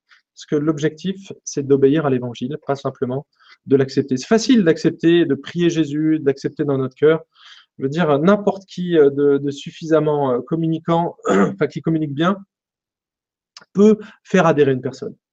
C'est pas compliqué à faire, mais c'est souvent du toc. Donc, il faut que ce soit la personne qui arrive à cette démarche. Il y en a qui sont très doués, mais si c'est mal fait ou si c'est fait trop tôt, ça porte aucun fruit. L'arrosage, je vais juste accélérer. La prière, j'ai dit que c'était indispensable. Vous pourrez lire Jean 17, versets 20 à 21, Éphésiens 6, 19, Colossiens 4, 3, 2 Thessaloniciens 3, 1 et 2. Il y a plein de passages dans le Nouveau Testament qui parlent de la prière pour l'évangélisation. Priez pour ceux qui, euh, qui sèment, priez pour ceux qui labourent, priez pour ceux qui vont moissonner et priez pour ceux qui vont recevoir la semence. Bien sûr, priez pour que le diable s'en aille aussi et, euh, et qu'il n'ait rien à faire sur le terrain que nous, on a semé. Mais on trouve plein de prières dans le Nouveau Testament. Et donc, l'arrosage, c'est la quatrième étape. Elle est indispensable. J'accélère euh, pour les deux dernières étapes. Donc là, on a vu que l'évangélisation, finalement, est un processus avec trois étapes, plus la quatrième qui est à chaque niveau. Donc, labourer, semer, récolter et arroser tout au long des étapes. Un dernier élément. Et là, tu te dis, mais moi, je suis quelqu'un d'introverti. Euh, je n'ai pas la, parole facile. Comment, comment je peux évangéliser? Je connais des gens qui n'ont pas d'amis, qui sont euh, timides. Et ce n'est pas parce qu'ils sont chrétiens que leur personnalité va changer, leur, euh, leur caractère va changer, mais pas forcément, leur personnalité. Il y a des gens qui sont extravertis. Moi, je fais partie de ces gens extravertis. J'ai un contact très facile avec les gens, mais moi, j'ai un profil de laboureur. Et eh bien, je voudrais te rassurer. Si, si toi, tu te dis introverti, ou que tu l'es, même c'est pas que tu te le dis ou que les autres le disent, mais si tu es introverti, tu as ta place dans l'évangélisation. Pourquoi? Ben Parce que c'est un travail d'équipe. On l'a vu, quand j'ai cité euh, euh, Jean chapitre 4, 1 Corinthiens chapitre 3, que c'était un processus, mais c'était aussi un travail d'équipe. Hein. Jésus euh, dit clairement, mais vous, vous avez moissonné, mais ça vous a coûté aucun travail. Vous êtes entré dans le travail des autres. Et donc, si toi, j'ai observé ça, c'est que généralement, les gens comme moi qui ont un contact facile, on développe des amitiés à une vitesse grand V. Moi, je peux développer 100 contacts en une semaine. J'ai bien utilisé le mot contact. C'est pas des relations. C'est avoir une première relation et ça se passe bien, le feeling passe bien, bah, parce que c'est mon truc, parce que je suis comme ça. Il y a un côté entre guillemets commercial chez le laboureur et il va développer des relations facilement. Mais la faiblesse d'un laboureur, c'est le suivi. Parce que moi, je ne peux pas suivre tous les gens avec qui je rentre en contact. Alors, je suis très populaire, je connais plein de gens, mais je n'ai pas cette capacité et même cette persévérance à suivre tous les gens. Parce que moi, j'aime découvrir, j'aime la découverte des autres, j'aime connaître leur vie, je, je, vais leur poser des questions. Et donc, euh, je vais forcément développer plein, plein de liens avec les gens. Mais moi, j'aurais de la difficulté à développer les relations et aller plus loin, à faire une étude biblique, parce que si je voulais faire des études bibliques avec tous les gens que je connais, mais il me faudrait que je fasse 50 études bibliques par semaine. C'est absolument, alors j'exagère peut-être, mais ça ferait, ça ferait beaucoup et je ne peux pas le faire. Et c'est pour ça que je, me, je suis placé dans une équipe. Moi, je suis un laboureur, je suis la première étape. Laboureur et semeur, hein. mais j'ai besoin des gens qui vont faire le suivi. Et donc, je suis en contact avec des gens dans mon église qui, eux, vont développer ces relations euh, groupe découverte. Ok, euh, écoute, moi, voilà, j'ai ces gens qui sont avec moi. Alors, parfois, c'est moi qui le fais, mais si, si euh, on a la possibilité d'avoir fait rencontrer d'autres personnes, et je pense que c'est essentiel, donc, nous, dans le café, tout de suite, moi, quand je rencontre une personne, je dis Ah, bah tiens, je te, je te, présente un tel. Et donc, il fait la connaissance de deux ou trois personnes qui sont chrétiens dans l'église, ou pas dans l'église, mais. Et donc, ça lui permet d'avoir ces quatre personnes, hein, de rencontrer différentes personnes. Et là-dedans, ben, il y en a un qui va être disponible ou se rendre disponible pour éventuellement développer un groupe découverte, faire des études bibliques. Enfin, bref, il y a plein d'outils aujourd'hui qui existent. Et, euh, donc, ça donne des opportunités. donc, je disais. Euh, travailler en équipe, ça nécessite quoi? De connaître nos limites, de connaître nos dons spirituels et de coordonner nos actions. Tout ça, ce sont des principes qu'on trouve, qu'on trouve dans le Nouveau Testament. Et donc, c'est simplement dire, voilà, j'ai des dons, j'ai ces limites. Moi, je reconnais mes limites, je vois où elles sont, je ne suis pas capable de tout faire. Et donc, je vais travailler en équipe avec d'autres. Et c'est quand on travaille en équipe qu'on peut vraiment faire un super travail d'évangélisation.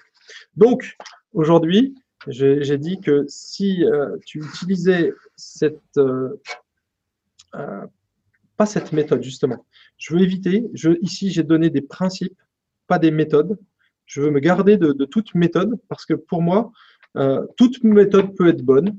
Il suffit simplement qu'elle soit adaptée à tes capacités et qu'elle soit adaptée aussi aux autres. Hein, si par exemple, euh, ta méthode tu es à l'aise avec une méthode mais qu'elle porte aucun fruit, là tu dois te poser des questions.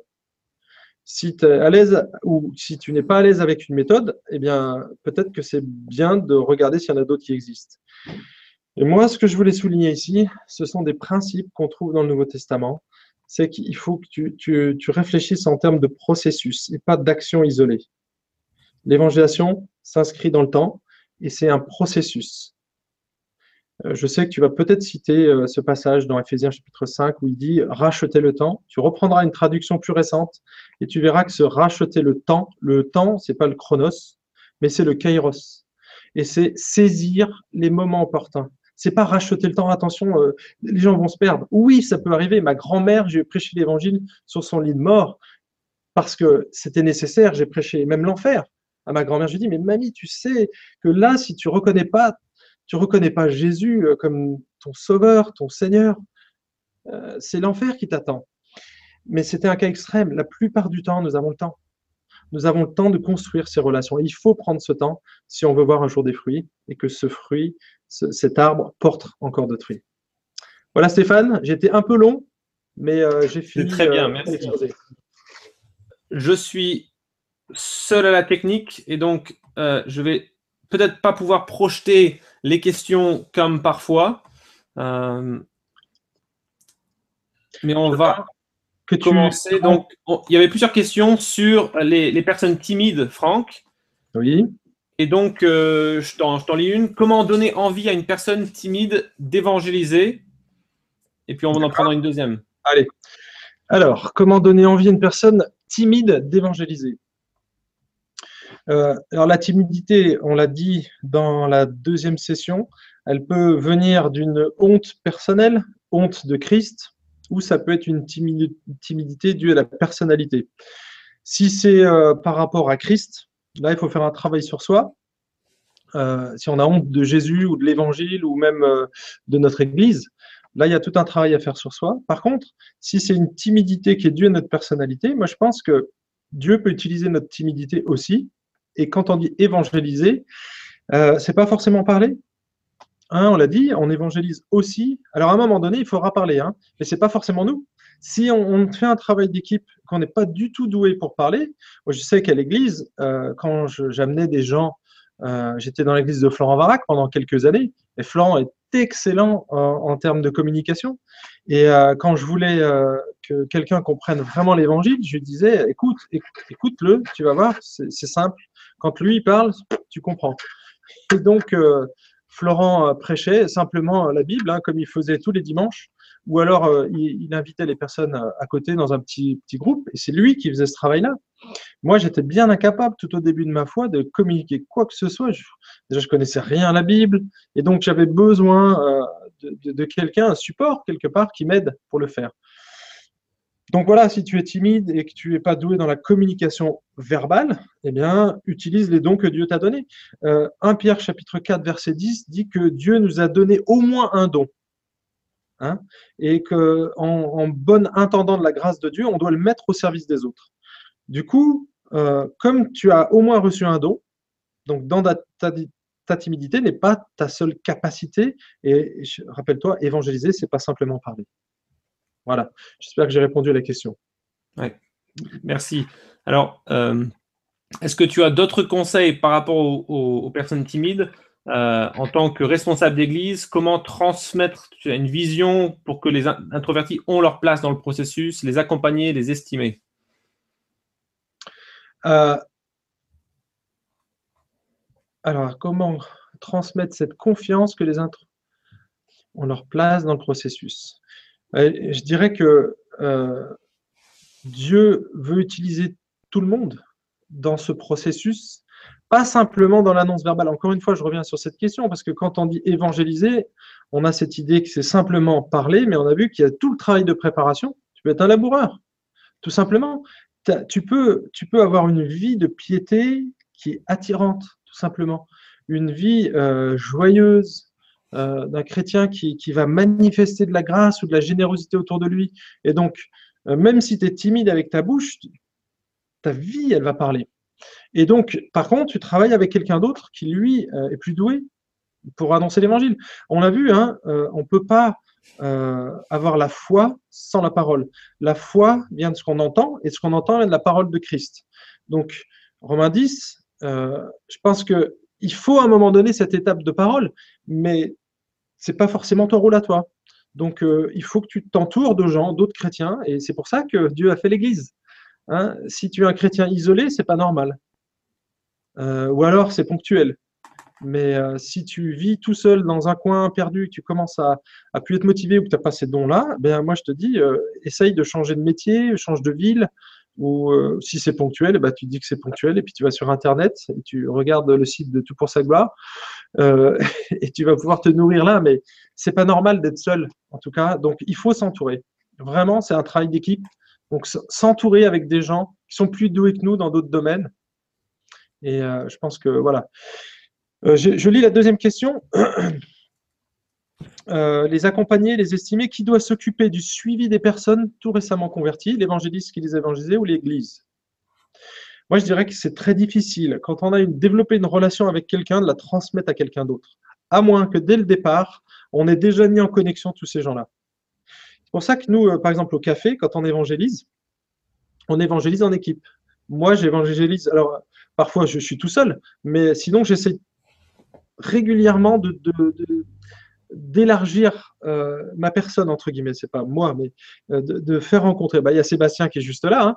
Hein. tout de suite, quand j'ai un client ou que moi je connais, je dis Ah, bah tiens, je te présente Sébastien, c'est un nouveau serveur ici, etc. Et puis Sébastien, il a de la tchatch, il est, il est naturellement, c'est un laboureur, ça se voit eh bien, il va faire connaissance avec elle. Et du coup, on est deux. On est deux. Je sais que si moi, j'ai pas le temps, ou euh, qui, eh ben, c'est un, de nous deux qui va, qui va faire le, suivi, en fait. Et on est, on est formé pour ça. Son épouse euh, va pouvoir faire aussi du suivi. Euh, mais ça sera plus pour les femmes. Nous, on va suivre les, gars. Ça m'est arrivé de suivre des femmes ou des couples, mais c'est très ponctuel. Et je, je, fais attention dans ce domaine-là, en tout cas voilà, je ne sais pas si j'ai répondu à la question. En tout cas, ce n'est pas, pas facile de transmettre euh, la relation. Donc, dès le départ, il faut essayer. Et c'est pour ça que j'ai dit les, trois chiffres. Hein. Six fois l'évangile, donc il faut l'annoncer de différentes manières. Euh, cinq ans, donc on a le temps. et quatre personnes, mettre en relation quatre personnes. Si on le fait dès le départ, on n'aura plus finalement cette problématique. Merci. J'ai 15 ans, c'est la question, excuse-moi Stéphane, je passe à la question d'après. La, la, fille, la fille de Clark Jeu demande, j'ai 15 ans, avez-vous des conseils pour évangéliser à cet âge? Alors écoute, euh, moi je dirais, euh, sois passionné par Jésus et sois naturel. Euh, ça devrait être naturel. Si on est passionné par Jésus, la, la foi va sortir de nos tripes, de nos paroles, ça va transpirer quelque part. Euh, à 15 ans, euh, à l'école et tout, ça va être difficile, mais euh, quand on parle avec spontanéité, avec joie, il n'y a pas besoin de technique quelque part. Il faut aimer les gens. Donc moi, je dirais, cultive ta relation avec Dieu. Et quand euh, Dieu nous donne son amour, on va avoir un amour pour ceux qui nous entourent. Et donc c'est l'amour qui va nous motiver, qui va motiver nos actes. Et ensuite, bah, il faut vivre la foi chrétienne tout simplement. Pas se sentir obligé à chaque fois qu'on rencontre quelqu'un et je vais lui annoncer l'évangile. Non, c'est n'est pas forcément ça l'évangélisation. Hein.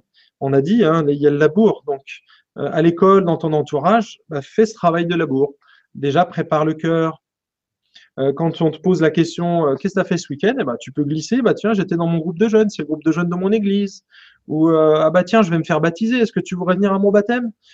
Voilà, ce sont des, opportunités déjà manifestées, finalement, notre vie chrétienne, tout simplement. Et puis ensuite, Dieu va nous donner des, opportunités.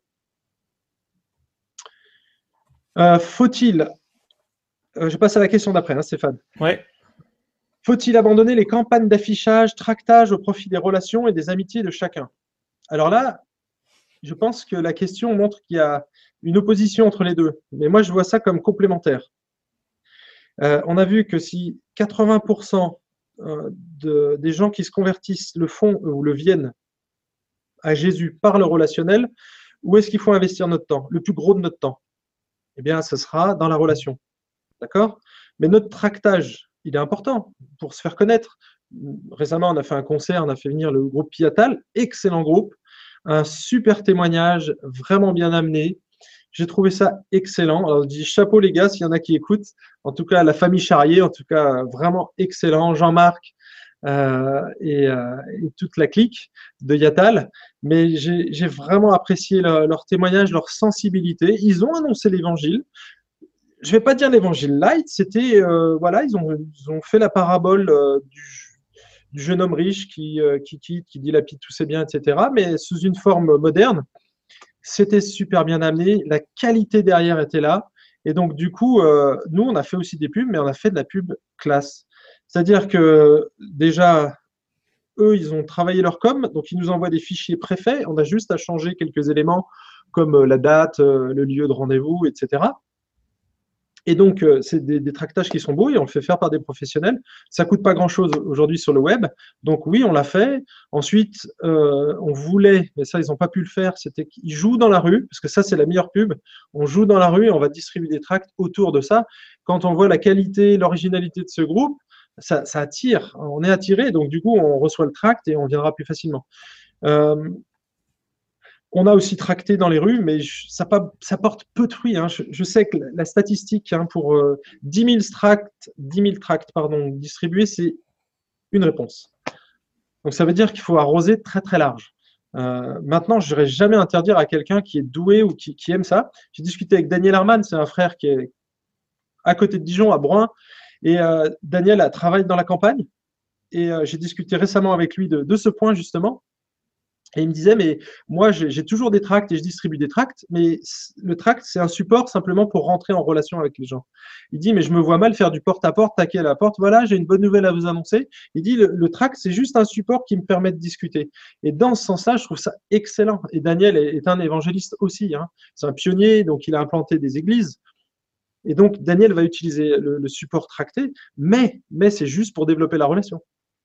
Donc, euh, à, un moment donné, il, faut rentrer en relation avec les gens. Donc, le contact va se transformer en relation et la relation en amitié, de l'amitié euh, à un frère, etc. C'est l'objectif.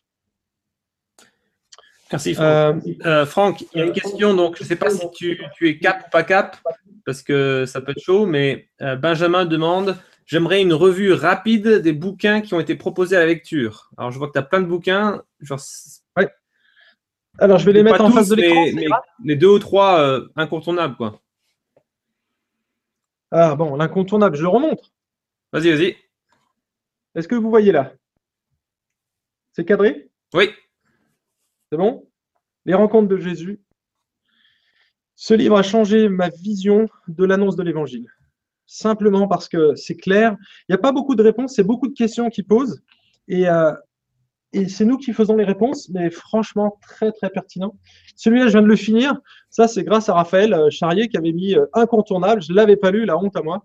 Et je l'ai fini, là, ça y est. Excellent livre. Je me conseille, franchement. Alors, c'est long, 400 pages. Euh, il y a peut-être plus court. Je dirais qu'avant qu'il y ait mon livre, lisez celui-là parce que franchement, on dit la même chose. Moi, je vais simplement l'écrire en 100 pages. ou 150. Voilà. Peut-être qu'il y aura quelques éléments en plus, mais le processus, elle en parle, le développement de la relation d'amitié, etc. Moi, quand j'ai écrit mon livre, je n'avais pas lu tous les livres qui existaient. Je l'ai découvert, donc finalement, ça va peut-être faire un doublon, mais on peut mettre des doublons sur le marché quand c'est, euh, quand c'est du bon, ça ne me dérange pas. Euh, servir Dieu à nos Français. Encore David Brown, excellent. Une analyse de la culture française très pertinente. Euh, moi, je, alors c'est pas, c'est sur l'Église, mais il y a énormément euh, de choses sur l'évangélisation et ça reste euh, le même livre, enfin le même auteur, pardon. Une Église pour aujourd'hui. Je sais pas s'il se publie encore, mais excellent. Il y a les, principes que je développe ici. je les ai découverts aussi dans ce livre. Donc, vous voyez, si vous regardez au centre, ça reste bien une plante qui va grandir. Euh, Qu'est-ce qu'il y a d'autre comme livre? Ah, voilà. Alors, les deux livres. Celui-là, je, il n'est plus édité. Ça, c'est quasiment sûr parce qu'il date.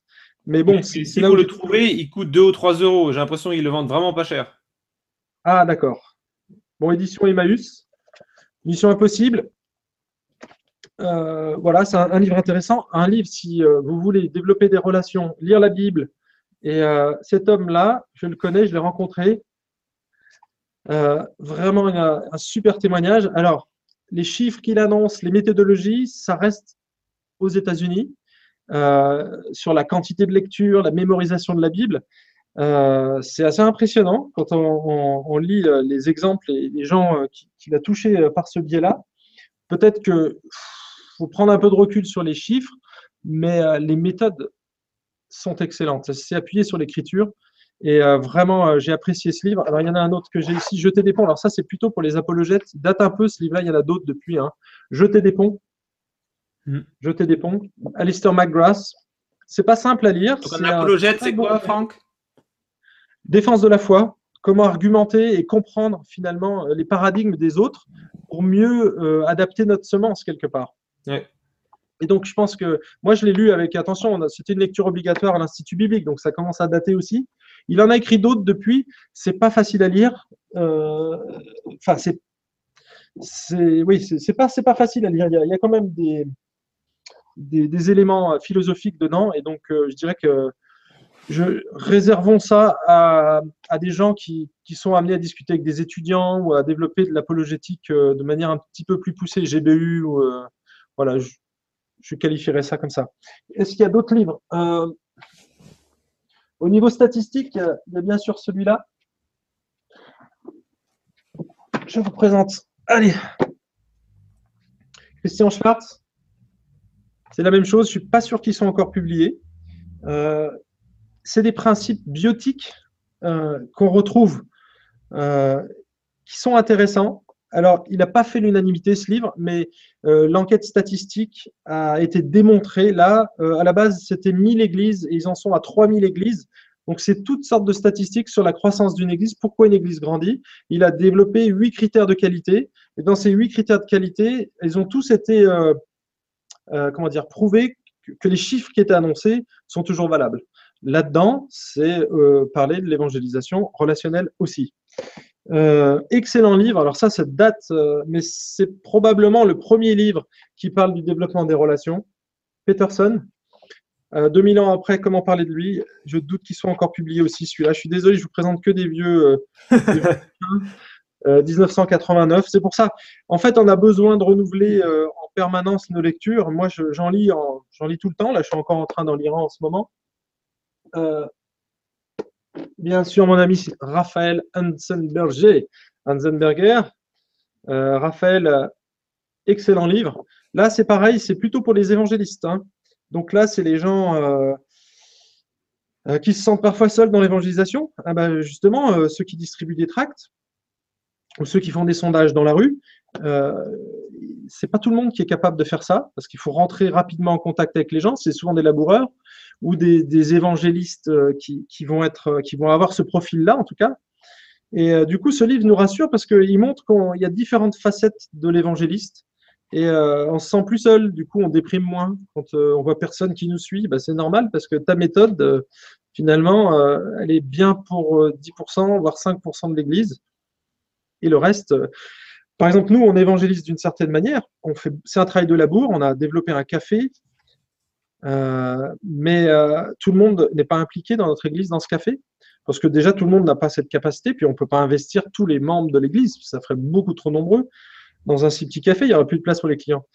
Euh, donc voilà. L'évangile pour la semaine. Alors, Jerry Bridges, c'est excellent. Je dirais que là, ce n'est pas simplement l'évangélisation, mais l'évangile au centre de notre vie. Quand on a. Alors, il y a, il y a celui-là, il y a aussi euh, Une vie centrée sur la croix, il y a Francis Chan, il y a Suis-moi de David Platt. Je les ai pas pris parce que ça, ça ferait trop de livres.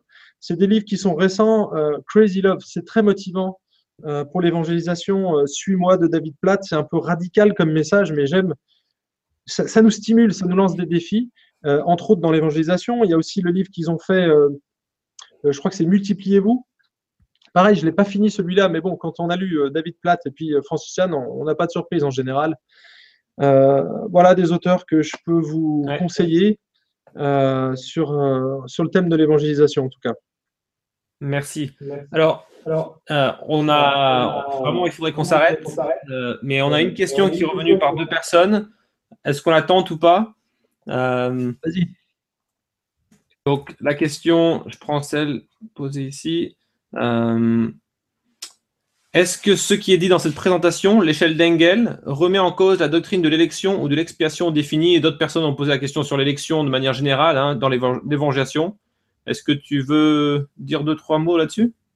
Alors, euh, il y a des livres entiers qui ont été écrits. Tiens, je ne l'ai pas pris le livre, mais j'ai acheté le livre justement suite à Raphaël Charrier, l'annonce qu'il avait fait sur l'élection. Euh, j'avais euh, étudié ce sujet il y a quelques années, donc ça m'a rafraîchi un petit peu la mémoire. Dieu a élu avant la fondation du monde certains élus, que nous, de notre côté de l'éternité, ici, on ne sait pas qui c'est ces gens. Il n'y a pas un, panneau euh, sur leur front qui écrit euh, élu avant la fondation du monde. Ça, on le sait qu'une fois qu'ils sont de l'autre côté. Euh, ce que moi je sais, c'est que l'Écriture nous, nous, parle de l'élection. C'est encourageant l'élection. Parce qu'on sait qu'en tant que chrétien, on a été élu avant la fondation du monde, donc ça, ça met une assise dans notre salut. Hein, et c'est Dieu qui nous scelle et c'est Dieu qui intervient. Mais dans l'Écriture, on voit à la fois la souveraineté de Dieu dans le salut, hein, parce que Dieu, il sauve qui il veut. Il fait, euh, donc c'est Romains chapitre 9, il endurcit qui il veut.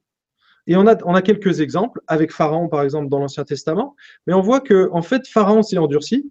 Une fois, deux fois, Dieu intervient, enfin bref, il y a les plaies qui arrivent, et à la fin, c'est Dieu qui endurcit Pharaon. C'est-à-dire qu'il laisse quand même une marge de liberté à l'être humain euh, au départ, et quand l'homme s'endurcit, eh ben, Dieu il va confirmer ça euh, Romain le dit d'une manière un petit peu différente, il les a livrés à leur propre penchant, Romain chapitre 1. Et donc, euh, quand on livre, c'est-à-dire que c'est terrible, c'est qu'on est livré à nos propres penchants. Il n'y a même plus de retenue quelque part à notre propre péché. Et donc, c'est aussi euh, quelque part une forme d'aveuglement. On voit dans les évangiles également que Dieu parle en parabole. Et c'est assez dur ces paroles-là, mais ça fait partie du Nouveau Testament. Donc, il y a tous ces passages qui nous parlent de l'élection et à chaque fois, j'ai remarqué que les disciples commencent à gonfler un peu du torse et se dire Ouais, nous, on est pas mal finalement en tant que chrétiens, nous, on est les élus. Eh bien, ils leur euh, rebalancent euh, la chose suivante Mais c'est pas vous qui m'avez choisi, c'est moi qui vous ai choisi. Et, donc, il, nous, il, remet, il remet le sujet quand nous, on commence à, quelque part à manquer d'humilité dans notre témoignage. Donc, il y a cet aspect-là. En même temps, dans Jean 6, par exemple, il dit, Jésus dit qu'il ne rejettera pas ceux qui viennent à lui. Dans Jean 3,16, euh, Dieu n'est pas venu, euh, bah, Dieu n'est pas venu, ça c'est Jean 3,17, mais Dieu a tant aimé le monde qu'il a donné son Fils afin que quiconque, il ne parle pas des élus, il dit quiconque croit en lui. Donc le champ est ouvert, très large pour, tous les, pour, tout le monde. Euh, on, voit, il use de patience envers tous, ne voulant qu'aucun périsse, mais que tous parviennent à la connaissance de la vérité. à la repentance, pardon, ça c'est de Pierre 3,9.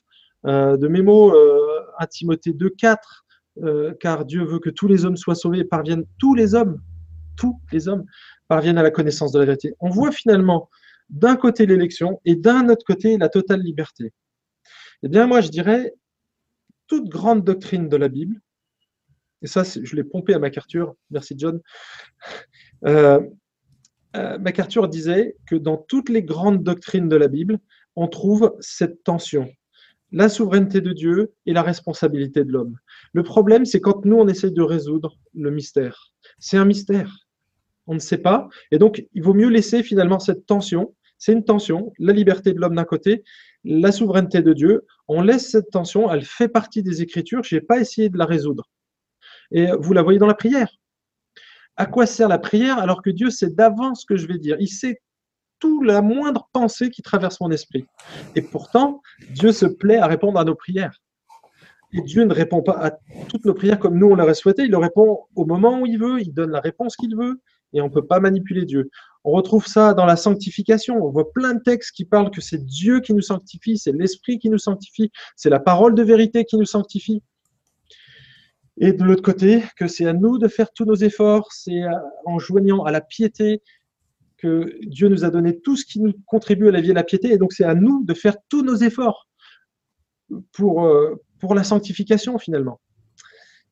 Et donc, si on prend toutes les grandes doctrines, on revoit, on retrouve pardon, à chaque fois ces, deux éléments, cette tension, elle est là. Et moi je dis, laissons-la, laissons-la. Surtout, ne nous arrêtons pas d'évangéliser. On doit, on doit vivre notre identité. C'est ça le fond du christianisme, c'est vivre ce que je suis en Christ. Finalement, la question de l'élection, oui, c'est bien, mais ça ne doit pas m'empêcher ou me renverser le cerveau au point que je ne sais pas ce que je dois faire, ce que je dois. Bien sûr que tu dois parler d'évangile. C'est ton identité, tout simplement. Et c'est parce que tu aimes les gens. Merci, merci Franck. je suis en train de perdre ma voix là. Euh, je vais juste rajouter peut-être euh, une recommandation de livre, euh, L'évangélisation à la souveraineté de Dieu, de Packer, James Packer, J.I. Packer. Euh, c'est vraiment un classique et un super livre sur le sujet. Donc, si tu veux aller plus loin là-dessus, euh, il est à 8 euros. Donc, c'est pas, c'est vraiment pas cher comme bouquin. Et c'est un classique. Je sais pas de quelle année il a, il a été écrit, mais c'est, ça fait une cinquantaine d'années, je pense. Euh, John, Piper, John Piper, dans l'hédonisme chrétien, développe toute l'élection. Il y a une partie là-dessus qui est très très bien faite. C'est calviniste mais c'est pas hyper calviniste. Ok, bah merci à tous. Euh, si vous avez encore des questions, questions gloire.com et on transmet ça à Florent Varac. On aime bien lui refiler euh, toutes les questions difficiles. Allez, bonne soirée à tous. Je ferme la vidéo